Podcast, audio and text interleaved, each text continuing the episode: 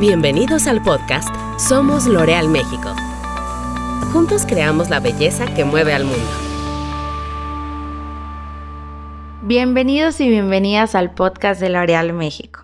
Hoy nos sentimos muy felices de compartir con ustedes este espacio que inaugura una serie que hemos preparado para nuestros escuchas, llamada Conversaciones que embellecen.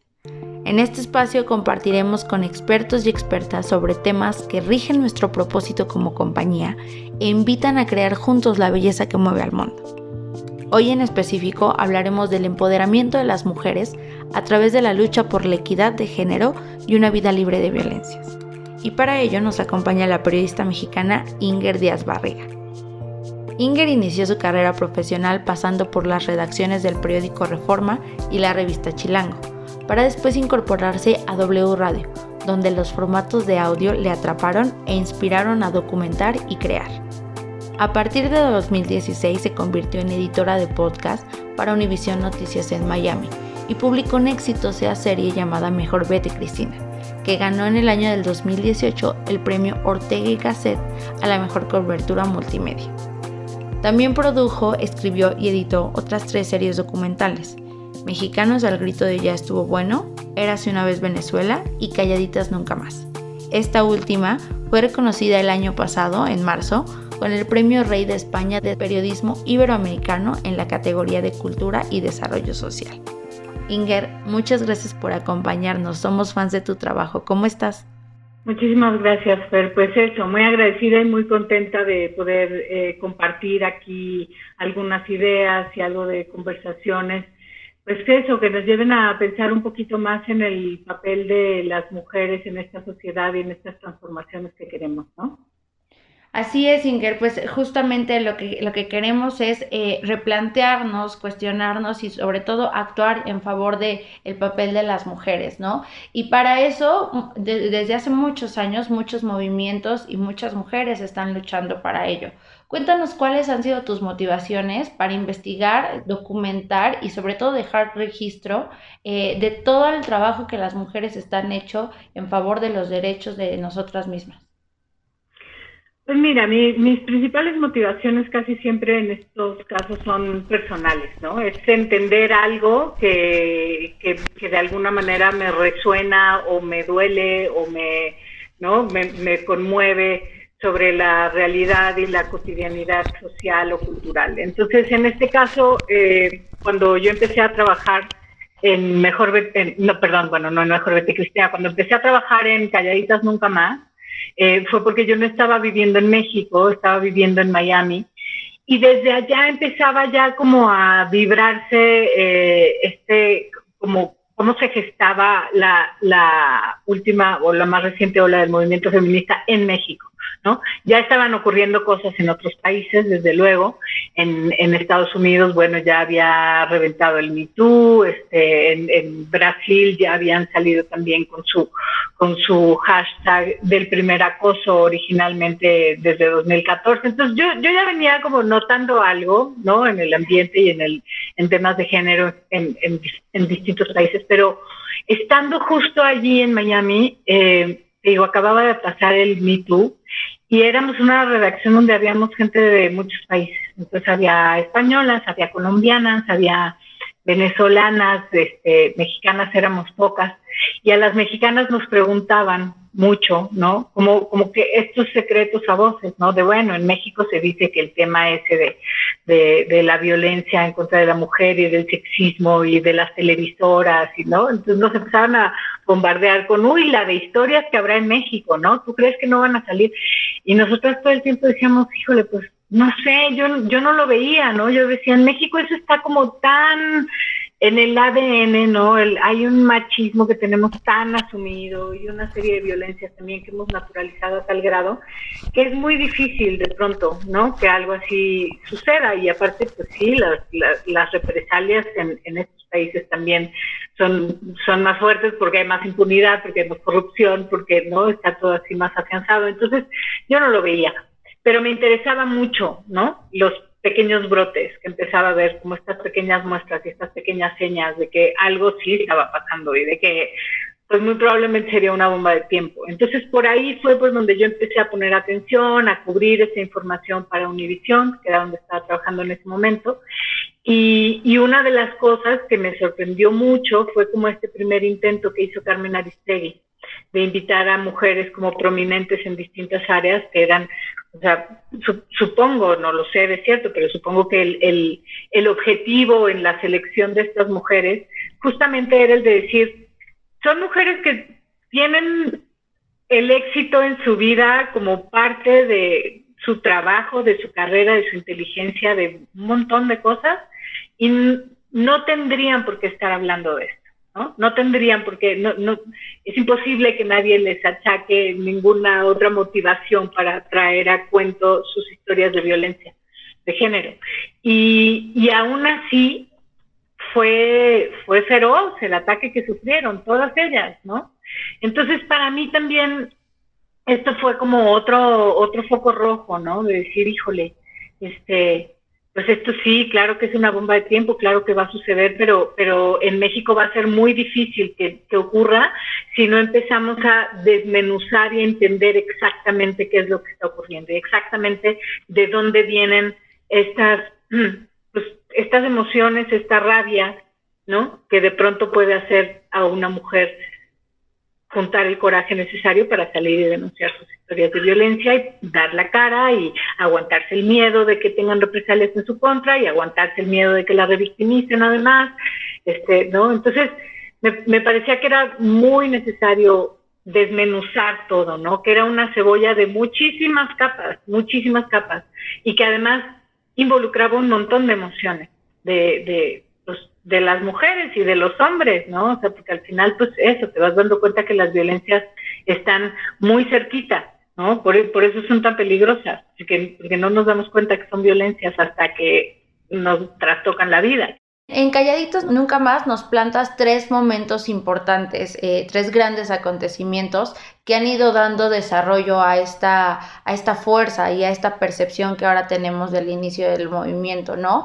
El primero de ellos es Fuimos Todas, luego viene Me Too y al final cierras con esta reflexión de que ya rompimos el silencio, de que esto ya es una bomba que no se va a callar. ¿Cómo fue que definiste estos tres grandes momentos para el desarrollo de contar lo que está pasando en México? Creo que el, primero eh, se, se, autodefinió, ¿no? Porque en, mi estructura inicial no, yo no iba a empezar hablando de eso, ¿no? Iba a empezar haciendo como otras reflexiones sobre, sí, sobre el machismo en México y tal.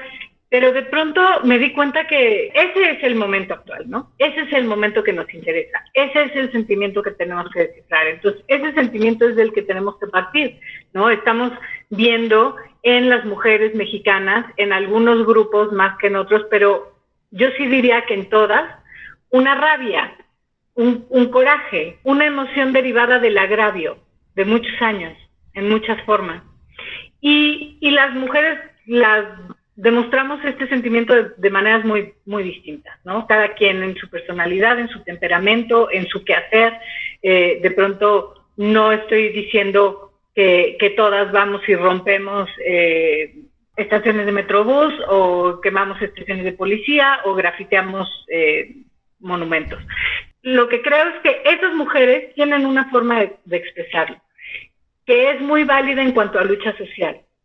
Sin embargo, eh, todas las otras mujeres, las que salen simplemente, y digo simplemente por, por en comparación, ¿no? Digamos con poner el cuerpo, pero eh, las mujeres que simplemente se toman el día para hacer el paro o se toman el día para ir a la marcha o para simplemente, si no ir a la marcha, amarrarse un pañuelo morado en la muñeca o un pañuelo verde.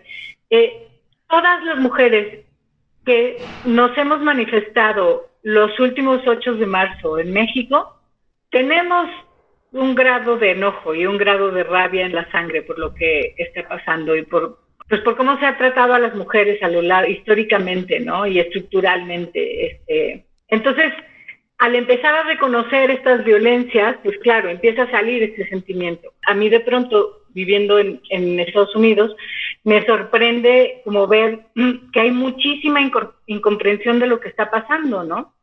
Y, es ese momento en el que yo digo, a ver, lo primero que hay que explicar es que sentimos una rabia que es absolutamente legítima. Vamos a desmenuzar de dónde viene.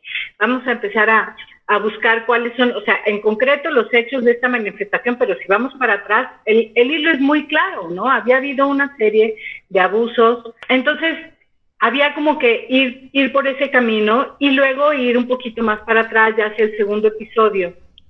Nos adentramos en este otro momento que es el, yo también, ¿no? O sea, el, el momento previo a esta rabia ya expresada en las marchas del 19, pero el momento donde muchas mujeres empezamos como a tener este instante de, no sé si se diga iluminación, que te cae el 20, ¿no? Que empiezas a entender cómo funcionan determinadas violencias, qué papeles has jugado tú, cuando tú has sido víctima de esas violencias, cuando tú la has ejercido, ¿no?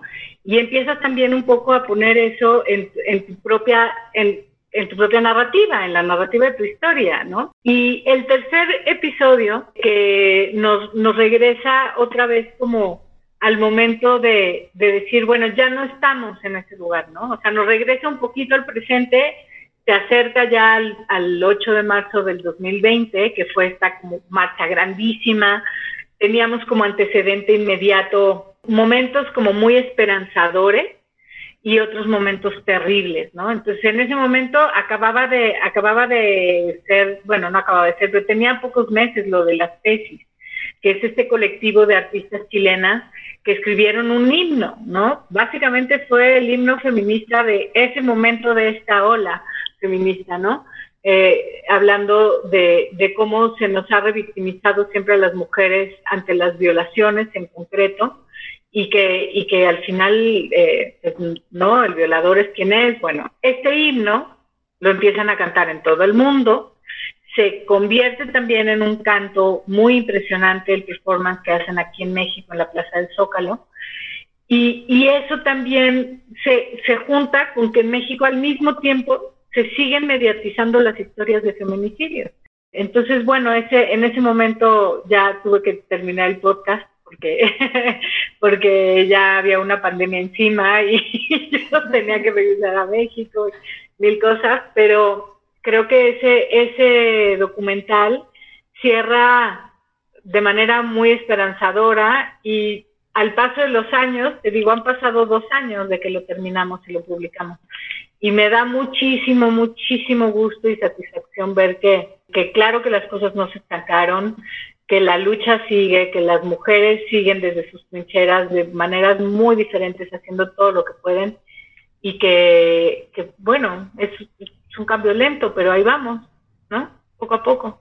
Además de romper el silencio, creo que romper este silencio yo lo, yo lo traduzco como algo integral en el que nos cuestionamos nuestro actuar, nos cuestionamos los estereotipos que, socialmente hemos construido y reproducido y también significa un montón de otras cosas, ¿no? Romper prejuicios, romper techos de cristal, romper barreras de género, cerrar las barreras de género y, en ese sentido eh, todos somos todos y todos somos agentes de cambio, ¿no? Y, y necesitamos contribuir a esto socialmente, porque como bien decías, Todas eh, somos luchadoras de alguna forma, luchadoras sociales por nuestros derechos, por la libertad de las demás, pero tenemos muchas formas de hacerlas. No, no todas salen a, las protestas, eh, no todas hacen el paro, eh, no todas llevan un pañuelo, pero hay formas cotidianamente que nos ayudan a justamente luchar por estos derechos y por un mundo más equitativo.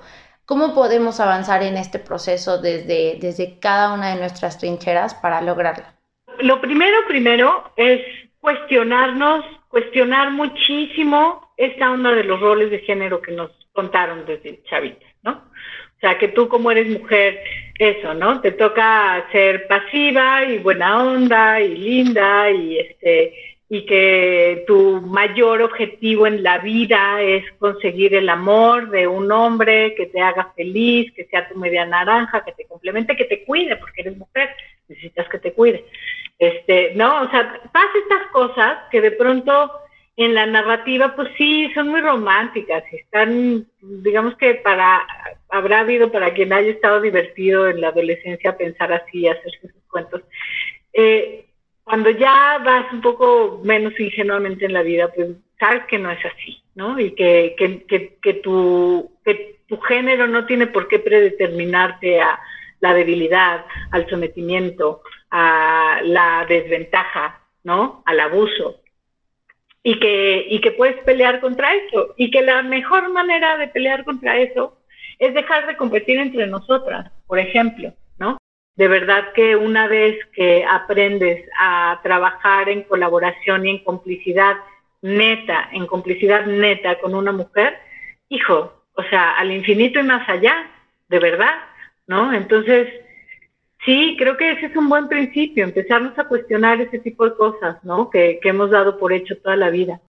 Oye, Inger, yo te agradezco muchísimo que nos hayas acompañado. La verdad es que tu trabajo me parece fenomenal justamente para, para esto, para cuestionarnos y decir, a ver, ¿por qué están pasando estas cosas? ¿Cómo puedo aportar a estas otras cosas, no? Y también te agradezco mucho que, que abras el espacio para compartir esto con la industria, con gente como nosotras, como L'Oreal México, que está pues bastante interesada en, en, en romper con estas brechas y con todas estas desigualdades de género, ¿no? Ahora que lo platicábamos eh, en cuanto a violencias, por ejemplo, y en cuanto a cómo no necesita ser así un villano de telenovela para violentar, sino que esas violencias pasan cotidianamente. Pensaba en, en programas que tienen nuestras marcas sobre cómo identificas la violencia en la pareja íntima, en programas que tienen nuestras marcas sobre cómo puedes actuar contra el acoso callejero y así, porque realmente esto es problema de, de, de la sociedad, ¿no? Y la sociedad como tal se tiene que responsabilidad por